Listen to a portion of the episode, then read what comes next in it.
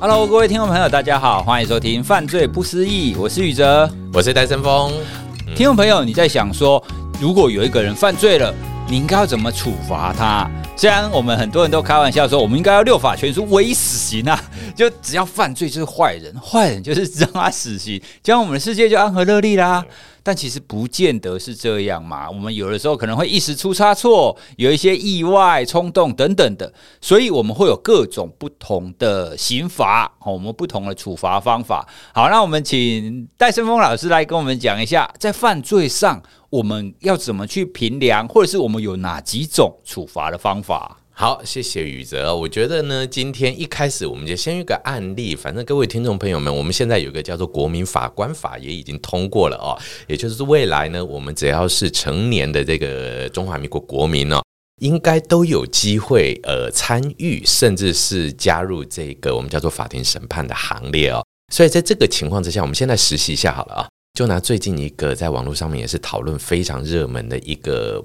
不会很明显的案子，但是大家很爱讨论，因为它呢集合了很多媒体喜欢报道的元素。这个元素是什么呢？就是一位十七岁的医美诊所的儿子啊，那一位富少，我们就简称富二代少年了啊。那像这一位富少呢，在晚上大概十一二点的时候，肚子饿了，就偷开妈妈的宾士啊。那宾士不是他的，那他也未满十八岁，是不能开车的。然后呢，出去买宵夜，所以呢，这一位呃富少呢，在他的驾驶过程中呢，当然不管有意无意，这个是由法官来去做最后的裁决哦。也就是呢，在一个悲剧也就这样子的发生了，就是呢，他造成了一位彭姓的呃女骑士啊，那因为车祸擦撞的关系呢，这位女骑士呢倒地，然后导导致这个颈椎受伤，然后在重伤九天之后呢，呃，往生离开哦。等于也就是说呢，这一位富少就犯下了大家印象中最觉得很不可思议。呃，一来大家对于富少本来就有一点点的行为道德比较高标准一点点啊，你既然身为富少，就要知书达理啦，就要呃文质彬彬那，就不能乱来的那种感觉啊。好，那请问各位听众朋友们啊，那你觉得这个富少应该要负责怎样的刑罚？等等等等，我们就来想想看啊。那大家自己就自己心里头举手啦啊！比方说，你觉得可能有人觉得这种东西怎么可以就这样？二十三岁人家一个如花似玉的一位小姐，啊、这一命赔一命，一定有们有听众朋友们走这样的一个观点呢？那另外的呢，他就说，那我们就按照法律来讲好了，法律该判多久就判多久。那当然这样子呢，的确有可能造成的，我相信啊，在法条上面很有可能法官会沿用的，大概就是。过失呃伤害致死啦，哈过失致死啦，或者是可能还可以用这种叫做呃公共危险的不能安全驾驶，可是不太可能，因为如果他没有喝酒的话哈。所以这个是法官的专业，我们不做评断。但是如果各位听众朋友们，我们有一个很有趣的网站，各位应该都没有用过哦。这个是呢，我们司法院为了拉近这种法官跟一般市民之间的情感距离，因为坦白讲，法官真的很难考啊。有时候我们再怎么认真想考，也不一定考得上，而且他薪水又不错啊，对不对？我们在那，也就是说呢，各位一般生活上应该不太容易遇到法官在你周边买菜、买鱼、买肉这种感觉，不会碰到这样的啊。所以为了拉。进这种我们叫做法感情的距离，所以呢，有个很有趣的，各位一定要点点看，它在司法院的首页就会有叫做量刑系统。那这个量刑系统是什么东西？你可以依据你的所有的条件，比方说你今天这个人是不是再犯，他做了什么坏事，他这个坏事的时候造成多大的伤害，等等等等，还有七八个条件输进去以后，这时候呢，你就可以知道，假定是我的话哈，假定我是当事人的话，我可能会被判多久？哦，这么有趣，有一个有点像是这一种小小的，算是电动玩具也好，对对对对，就自己计算嘛，对对对，所以我只要输入我的年龄，我我是初犯，然后我在路边大小便。之类的，然后它就会出现。罪的话，哦，比较重的才会有，因为有些时候呢，伪罪还是个裁量的空间。最常见的，我曾经做过一个很奇特的，就是。如果我是累犯，性侵害累犯，用残虐的手段性侵害对方，完全不认同，然后呢，同时我还造成他极大的伤害，而且我打死不认罪，我又不合作，巴拉巴拉巴拉巴拉，各位这种人，你觉得该不该枪毙啊？这种人就活着干嘛？对不对啊？我们的观点啊，但你如果真的去看的话，哈，平均的话，大概算一算，这样算一算，我如果记得我那时候在做的时候，好像是五年四个月。什么？忽然间停住，对，对，也太少了吧？对对对，忽然间大家空气就凝重了起来啊！所以其实这个可以去调整啊。那比方说你有没有矫正可能性啊？什么有的没有的，这其实都是在我们这个量刑的基准里面来做探讨哦。所以呢，回到刚刚这个议题，好，各位可能对这位富少就有一个期待中的量刑标准。那也就是说呢，一个人不管他是有意的啊、无意的、意外的，或者真的只是一个悲剧的，甚至是他是一个反应式的犯罪啊，比方说防卫过当。台湾也曾经有过一件案子引起大家的讨论，就是有一个身材瘦小的窃盗犯跑到人家家里偷东西，结果呢不小心惊醒了屋主。呃，哎，呃，不是不小心惊醒，对不起啊，他是呢，这个屋主夫妻呢，刚好从外面回来买东西回来，就这个屋主这个先生啊，护太太心切，因为太太怀孕了嘛，那麻烦的事情来了，这个屋主是蛙人退伍的，哇，身材非常的魁梧壮硕，就看到一个瘦小的这个窃盗犯活在把他，就是锁喉功啊，你知道吗？一锁了，结果后来这一个窃盗犯就往生了。哦，就是由偷变往生，你防卫过当，对，变成这种概念。那当然，这时候呢，大家就觉得，哎，你先去人家家里偷东西，你死有余辜。对啊，对啊，人家只是拜托人家家里。我又没邀请你来投，第一点对不对？第二个人家还有这个呃怀孕的太太，然后呢，他要保护，这个是真男人的表现。对啊，好，我们要鼓励他，要颁奖给他才对。感觉好像是上场杀够匪那种感觉，咔，我们非常的有国力的感觉。换个角度上面来讲的时候，其实在整个的呃犯罪行为的严重性上面来讲，的确，其实他跟防卫过当，或者是其实是一个过失杀人，会不会都有关联性？这个可能就要由法官来去做定夺了啊。所以呢，其实，在我们的这个刑罚这个里面呢，各位可能就会思考到一些很有趣的一点：到底啊，我们今天一个人犯了错以后，在违法之后，经由法官判定以后。我们有哪一些被处罚的可能性？那当然呢，最被大家讨论的，也就是我们基本上呢，很容易引起争论的，就是所谓的死刑。那台湾是有死刑的哦。这边我们就要请问听众朋友，还有宇哲老师一个议题，请问一下，全世界现在一百八十六个国家跟地区里面，赞成死刑的多还是反对死刑的多？哎呀，应该这样讲了，执行死刑的多还是不执行死刑的多？应该执行的比较多吧？反过来。真的吗？现在绝大部分的国家其实已经废除死刑或不执行死刑，难以想象的。比例会差很多吗？还是刚好六比四之类的？没有没有，比例其实差的蛮多。当然有一些国家把死刑的执行与否当成不能说的秘密，或者是不知，也就是他不一定把这些资料完全的公开哦。但是呢，在联合国的资料，我们发现呢，其实不执行死刑或者是废除死刑国家的这个比例呢。是呈现上升的，而且已经赢过死刑国了啊！那但是呢，这些执行死刑的国家只是我们比较熟悉的，比方我们周边的国家基本上都有这件事情。亚洲国家比较多，像日本啊，像日本的话，它的死刑不像我们是用枪决的，它是用上吊的，哇，它是用绞刑啊。那隔壁当然我们中国也有死刑的这个判决跟执行，甚至有些时候一些重大的犯罪，他们还会用转播的方法，这是早期台湾会做的，那中国偶尔还会看到这样的一个画面。那但我们还有一个稍微远一点的邻国，跟他交流少一点，但听过他的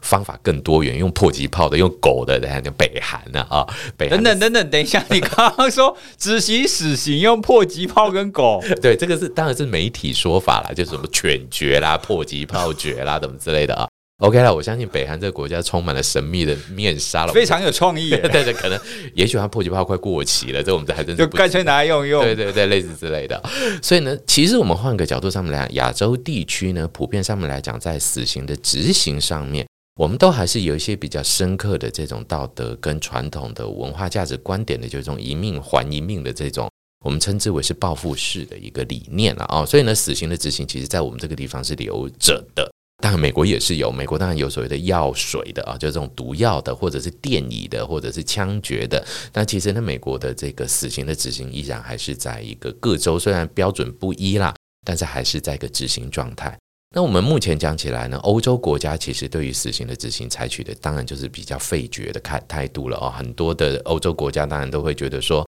其实呢，这个加害者可能他用不法的手段取走了被害者的生命。那政府也就是国家法权有没有权利去取走加害者的生命？这就是值得去探讨的逻辑上的问题了。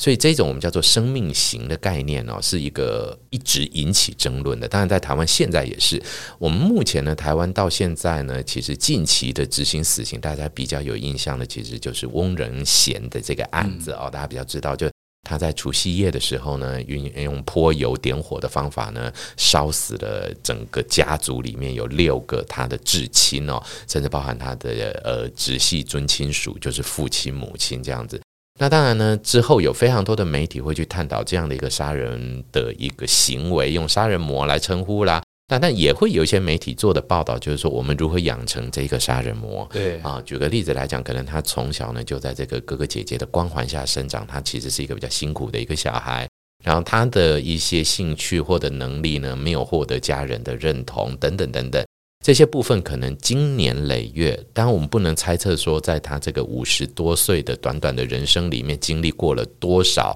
让他一步一步养成到这么重大仇恨的这样一个状况啊。那但是我相信每一步都会是一个步步错的开始，但是步步错的开始，也就是步步改善的开始啊。这也就是其实我们在做这一种刑法矫正的一个很重要的概念。如果我们可以认同一个犯罪人他是一步踩错，那我们有没有可能让他未来不要踩错，就让他踩对回去，对回来嘛，对不对啊？所以呢，第二个观点，也就是我们进入到另外一个，就是呃这种监禁的观念。就像刚刚我们宇哲老师提到一个比较一般的听众朋友们会来把两个关啦。对啊，关起来，把关起来就好了，根本不用说那么多。对，所以其实关起来，我们的白话文叫做坐牢了哈。坐牢，感觉好像坐牢是坐在那边啊。这当然没有错，其实坐牢有很多的时间是坐在那里。因为我们到监狱呢去做参访或做研究的时候，时常发现受刑人最多的活动，真的就是坐在那里 啊。那为什么要坐在那里？一来呢，也比较轻松一点呢，舒服一点；二来呢，也比较好管束。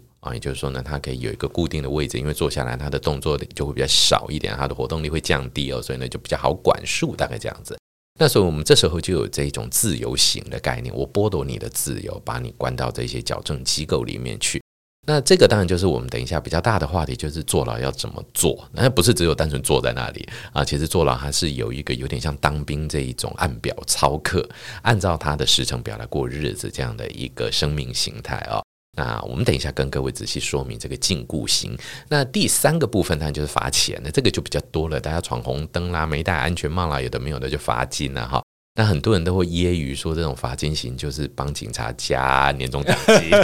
帮国家增加收入，对对对，帮国家加税等等啊。那其实呢，罚金这个概念啊，很多的角度上面来讲有一种威吓啦。那当然呢，金钱本身大家都喜欢嘛，所以你把我的钱拿走，心情就不愉快。哎，多多少少有一些惩罚的效果，但换个角度来讲，如果我们今天真的几千亿、几百亿在手上，给你罚个两千七闯红灯，那算了啦，就真的当成缴税的那种感觉，就让他罚。对，也有这种人啦哦，但也有人就是怎么罚都罚不怕，但也有非常多的朋友是罚金缴不出来，不得不最后走上又啊，因为他没有办法缴出罚金，所以他累积太多了，最后还是有这个管收啦或什么什么这样的一个状况哦。啊，所以呢，其实罚金刑相对来讲，我们用的在一些逻辑上面来讲，比较是属于那一种，这个犯罪可能没有极为特定的被害者，但是它是一个危险行为，比方闯红灯，闯红灯其实坦白讲，你也没撞到人啊，对，那警察就在对面把你叫下来，那很多人心情就不爽，林老师嘞，我要不要弄丢啊？我们听过太多这种，偷偷给我躲在那边，对，都用偷偷，大家都说警察用偷偷，警察像小偷，那你用小偷抓我的这种概念哦。其实这个是有一种犯罪延伸性行为的部分啦，比方说不戴安全帽这件事情，坦白讲，到底碍到谁啊？好像一个人都没有，反正我自己撞车了，我死嘛，为什么这样？但你要这样想，如果你真的撞车了，或你摔车了、雷残了，你往生了，人家也要洗地板，也是很麻烦嘛，对不对？所以换个逻辑来讲呢，这一些罚金的行为比较多，都是要么就是跟经济活动有关的。那要么大概就是一个可能会带来危险的，那我们就先阻绝你有这种危险行为，以避免犯罪延伸行为或犯罪延伸现象的发生。所以，我们目前讲起来，大概就生命刑、自由刑跟这个我们叫罚金，也就是这种财产刑这样的一个现象哦，就会有听众朋友们会去提到有一种犯罪，这个就很麻烦，什么东西呢？性侵害。大家都知道呢，性侵害十之八九，当然呢，以台湾目前来讲，大概百分之九十五到九十七都是男性对女性了啊。那当然，随着我们的这个，性多元的概念渐渐建立以后，男对男的也算，女对女的也算。女对男的当然也算，也就是只要今天被害这一方呢是不自愿的，其实就是构成这种性侵害的可能跟可以去论述的一个来源了啊。啊，如果从这个角度上面来讲的话呢，就会回到一个很麻烦的点，很多人说，那就是因为加害者随身携带武器啊，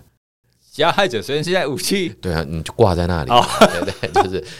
那你基本上就是你随身带把枪的那种概念啊，对对，只是你要不要让这把枪有射击力？太危险了，我们应该把他的枪没收，对，类似这种概念。好，那所以呢，其实就真的有非常非常多的民意，我相信世界各国都有。也的确有些国家开始做了，就是所谓的去势，这个是白哎文言文了哈，去势白话文就是把它割掉、阉掉、阉掉，对对，类似这种说法哦。那在目前呢，去世物理去世的国家真的近乎于没有啦。那个有的实在是也有点太夸张，也不是太监，对不对？但是呢，的确有国家开始进行化学去世，也就是呢，让这个连续性侵害的加害者，如果他是男性的话啊，通常一般都是男性了啊，那给予他这个高剂量的女性荷尔蒙啊，然后因为我们都知道睾固酮它有这个攻击啦，或者有这种性冲动的这种特色，那用女性荷尔蒙来去压制这样的一个状况，来去试图来压制行为。嗯，也就是说呢，他就没有能力去做这件事情，但不是他不想哦，就从能力面的角度上面，所以呢，的确有一些身体型的概念。那另外有人讲说鞭刑嘛，屁股打破打烂看看这样子，有这种说法，或者是连那种什么窃盗犯剁手啊啊，有有有很多把办事是吧？这个当然就是说，这个绝对不是讲说各位网购买太多了要剁手收，不是那种剁手收的概念啦，而是说呢，对于窃盗犯啦，我们采取他的这种把他的这种生产工具取走，把他剁手这样的概念啊。那鞭刑，台湾目前也是没有，很多人也会讲酒驾就鞭刑，把他打屁股打醒的这样，这个我们也是没有啊。所以呢，其实台湾的法令里面，在刑罚刑责的这个部分呢，是绝对不会有超过于。生命型超过于自由型，超过于财产型，我们只有这三种。所有的身体型这个部分基本上都不可以有。但是我觉得很有趣，我相信宇哲老师可能也会发现一件事情，或听众朋友们哈，我们通常都会看这种重大刑案发生的时候，这警察在做完笔录，那就会把这个嫌疑人带出警局嘛。你有没有发现？很多时候都有乡民围在外面，你一拳我一脚，包括包括包括的，然后安全帽 K 他两下也好的那种私刑的感觉，对对，猫到一下也开心的那种，耶，林老师嘞，我达到了的那种爽快感，我复仇感，要或者执行正义感。好，那类似这样的一个概念呢，其实都是不对的哦。其实我们真的都要诚挚的呼吁听众朋友们，这些呃我们的犯罪的嫌疑人在警察做完笔录以后，很诚恳的讲过，他们还是无罪的身份呢。对，因为他们的罪行其实还没有经由法官做最后的裁决，所以在这之前大家都还是平等的。你打他，其实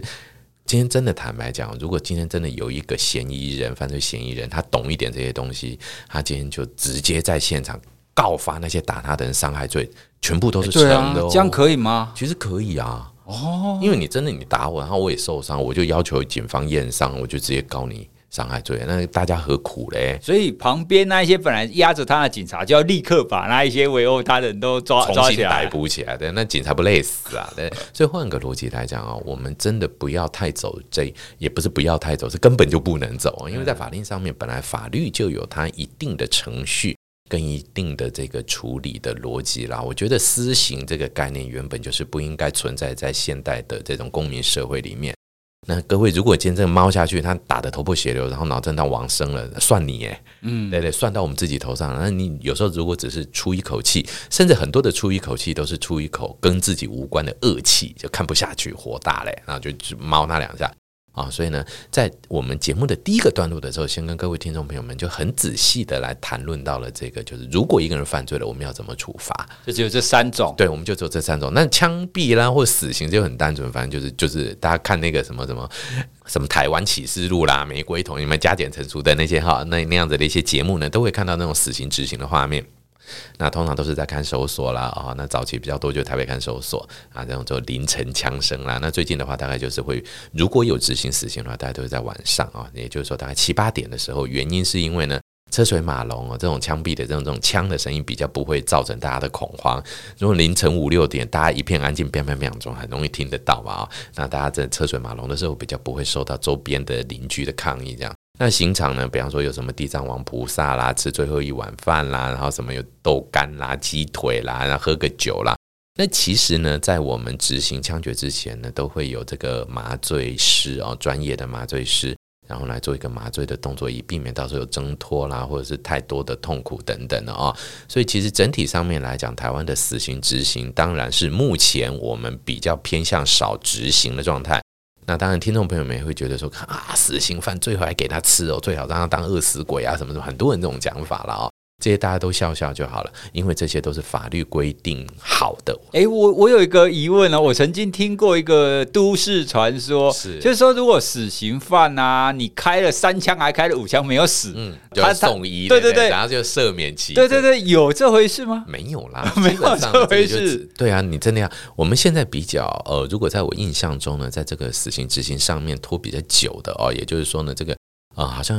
呃，确切名字跟案件我是记不得，但是呢，的确有一位死刑犯，他的心脏比较偏向右边，所以打不准。那最后呢，依然还是在法医的检查之下，我们还是补枪让他呢，就是顺利的离开人间。这样，因为毕竟执法还是执法啦，没有说什么你先看，然后就干脆打成蜂窝算了，对不对？好，不能这样子的一个概念啊。所以呢，其实我们在这个角度上面是必须要去尊重的。那另外还有一些说法，就是说。如果有器官捐赠的需求的时候，是不是打不同的地方？那我相信这些部分会有当下在执行枪决的这个检察官，还有呢，我们这个监狱跟医院方面来做协调。不过目前呢，从死刑犯身上取器官这件事情是不能做的了。哦，现在是不行。嗯，对，就是。但是以前可以，以前曾经有人有自愿，所以呢，的确也会尊重他们的想法呢，就。提供一些相对比较容易取得的，像眼角膜之类的，这种比较容易取得的。不过近期呢，其实我们已经认为，这个死刑犯身上的任何的器官，即使他有意愿想要做这件事情呢，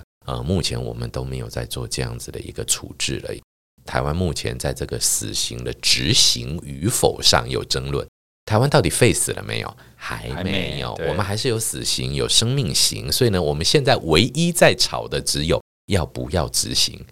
判是可以判的哦，对，哎，我们是绝对法官是有这个权限去判处死刑。那我们就把死刑拉到前面一点来讲，也就是说呢，今天加害者呢，在一个不管是怎样的状态，也许他是冲动，也许他是混乱，也许他是计划好，都可以，他不合法的取走了被害者的性命，这是绝对不能做的事情。那我们今天国家要取走加害者的性命之前，到底要做哪些事情？但是我们也不能说哦，你今天对现场就是你，那我就把你枪毙掉。这个我们发生过一个非常让人难过的一个案子，就是这个空军的士官江国庆先生的案子哦。那江国庆先生呢，其实在那个时候，空军发生了一个就是一个小女孩，然后她被这个性侵害之后奸杀的案子。那现场其实没有留下任何足以足供辨识的证据，又在高度的时间压力、国人的极度关注的情况之下呢，可能江国庆先生在当时不正当的这一种呃威胁、利诱啦，或者就是刑求的情况之下，他不得不承认，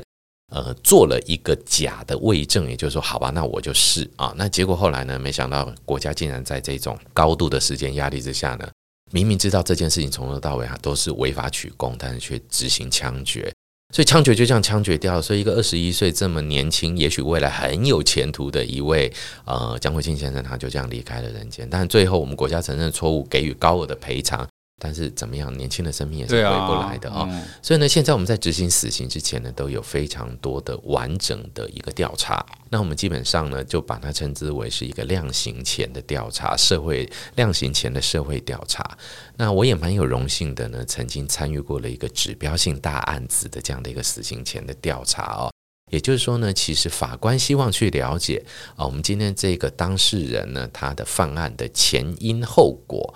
后果当然就是他造成的伤亡。那伤亡之后所带来的更后面的后果，其实早期都没有人再去思考。举个例子来讲，如果这个加害人他有后代的话，对，那我们今天呢，比方说好，我们今天把爸爸或妈妈枪毙了，这个小孩子他事后怎么度过他的人生啊？那他可能就要面对的是国家让我单亲。诶，可能也许我今天是爸爸妈妈做了坏事，做了错事，真的不能发生这种事情。但是我担心，我这么辛苦，我的人生这么的累，其实是国家造成的。那你可以说啊，那谁叫你家里长辈要做坏事？对啊，很多人这样讲啊。那但是这个小孩就很明显是无辜的啊。所以呢，其实呢，呃，戴老师当然有这个机会呢，就参与过这种量刑前的鉴定。呃，应该是这样讲了哈，也不是说很诚实的说，在我的能够公开的范围内呢，可以跟各位听众朋友们分享的，就是以整个案件来讲，以老师接触过的这个案件来讲，我们总共动用了七位的专业鉴定人员，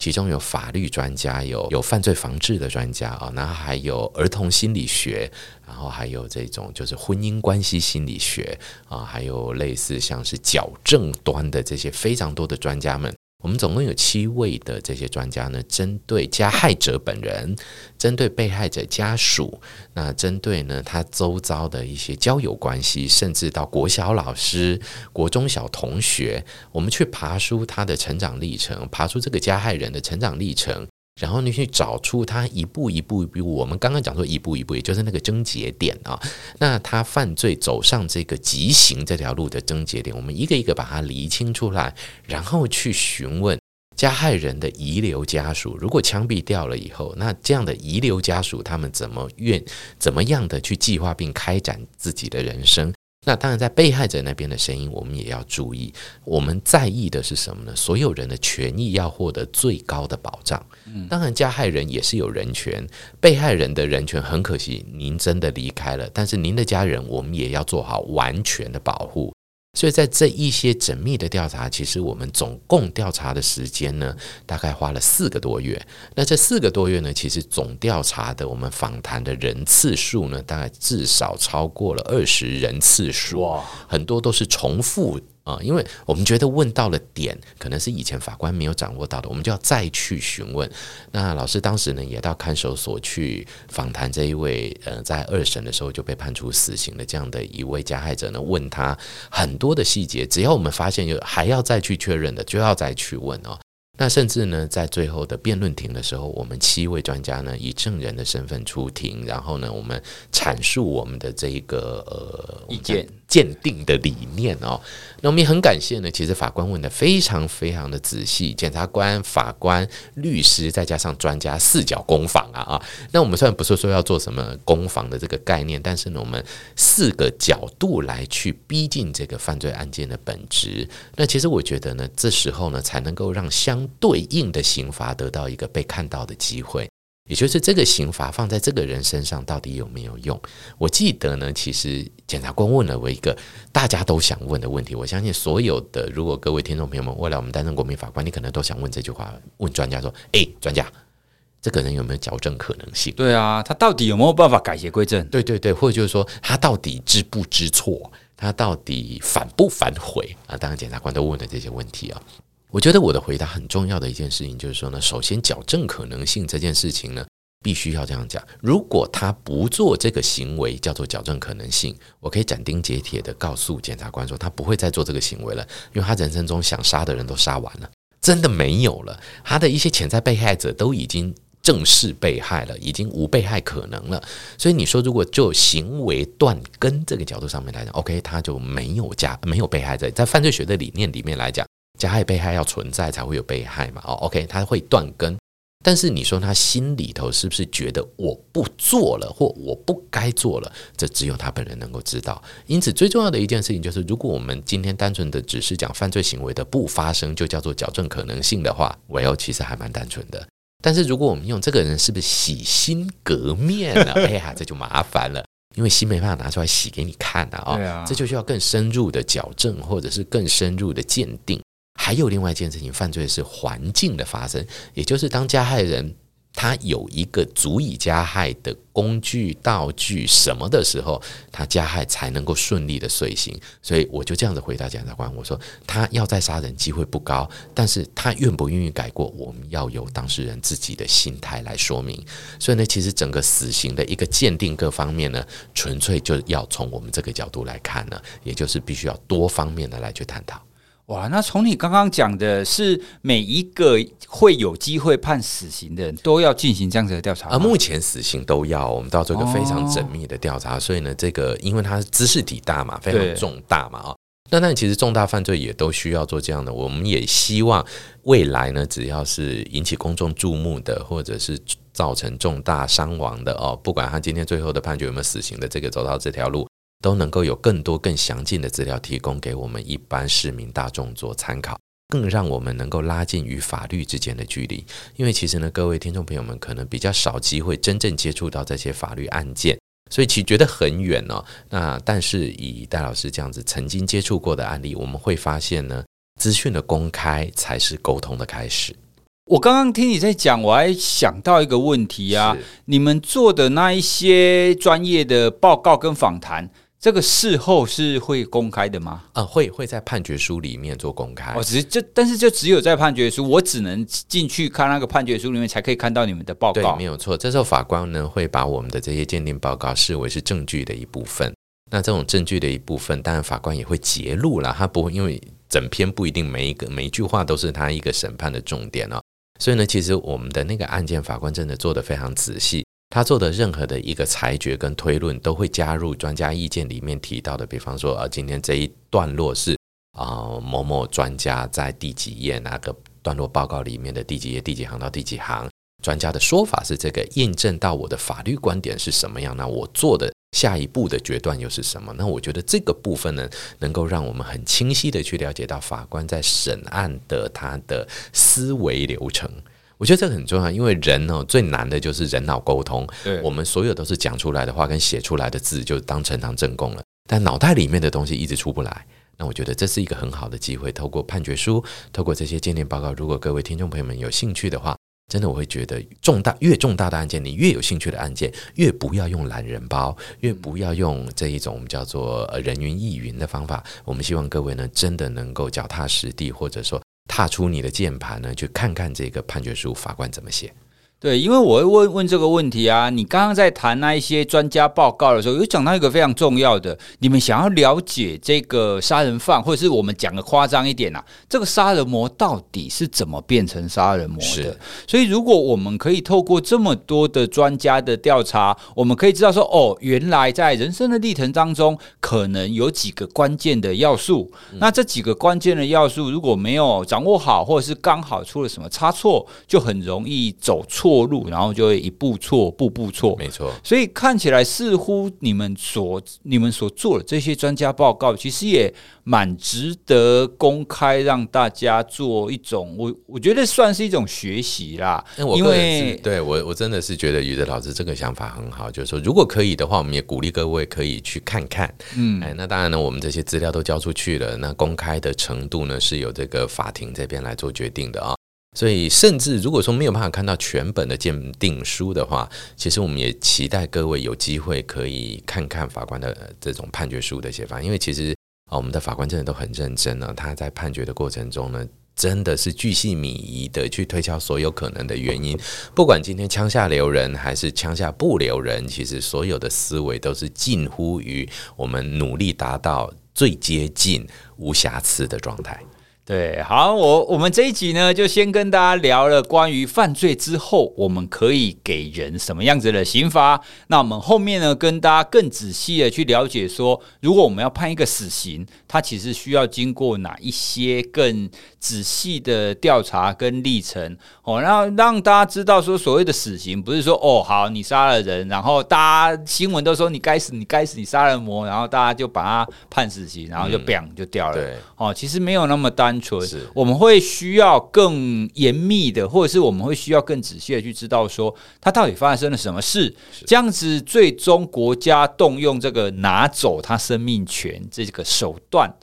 才也不能说合理啦，因为毕竟这这件事真的在不同人上会有不一样的标准。对哦，所以我觉得应该要大大众应该要对这方面有更多的认知哦，那这样子我们才会我我们这样子对犯罪对法普的观念慢慢的提升，这样子我们的社会才会更多的同理啦，我们才会更多的互相了解。没有错，没有错。好，那我们这一集就先跟大家聊到这边，下。下一集呢？诶，听众朋友要敬请期待，因为我们下一集要聊更，我觉得更复杂的。嗯，死刑听起来好像是比较简单，但其实已经蛮难了。对，但是有很多细节。但是呢，自由刑就监禁，诶，监禁到底有哪一些细节呢？哦，那这是下一集我们跟戴老师要来讨论的地方哦，所以请大家期待我们下一次的播出哦。好，那我们这一集就跟大家聊到这里，拜拜，拜拜。